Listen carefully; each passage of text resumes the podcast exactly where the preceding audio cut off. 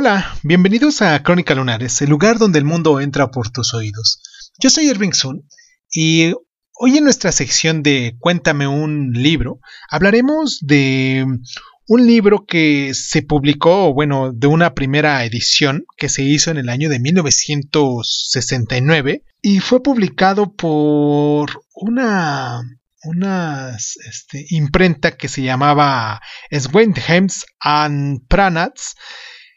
y el título original de este, de este título del cual hablaremos hoy se llama Metamorfosis, así en latín. Y pues,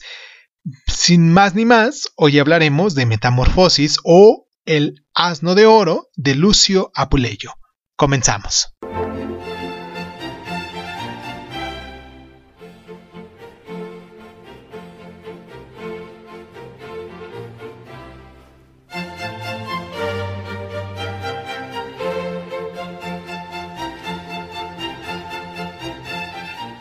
Metamorfosis o El asno de oro de Apuleyo es la mm, única novela en latín que ha sobrevivido a su forma completa, y su estilo es mm, tanto picante, escandaloso e irreverente como el de los cuentacuentos profesionales de su época, pero en última instancia es un relato moral.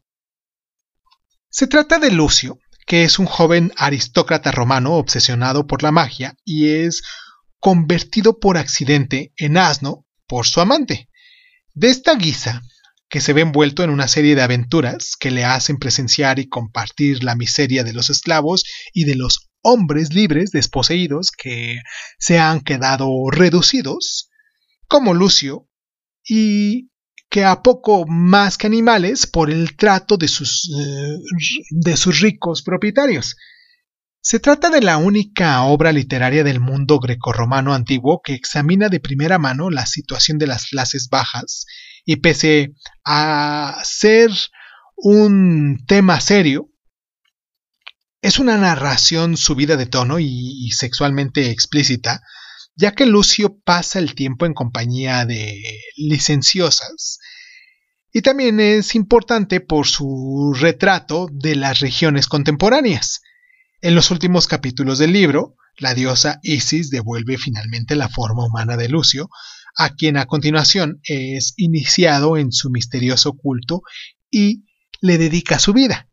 En este punto, el escandaloso humor del principio cambia a una prosa llena de vigor y también belleza. Metamorfosis es la precursora de la novela picaresca por entregas, y su entretenida mezcla de magia, farsa y mitología la convierten en una lectura tan seductora hoy como debía haber sido en su tiempo.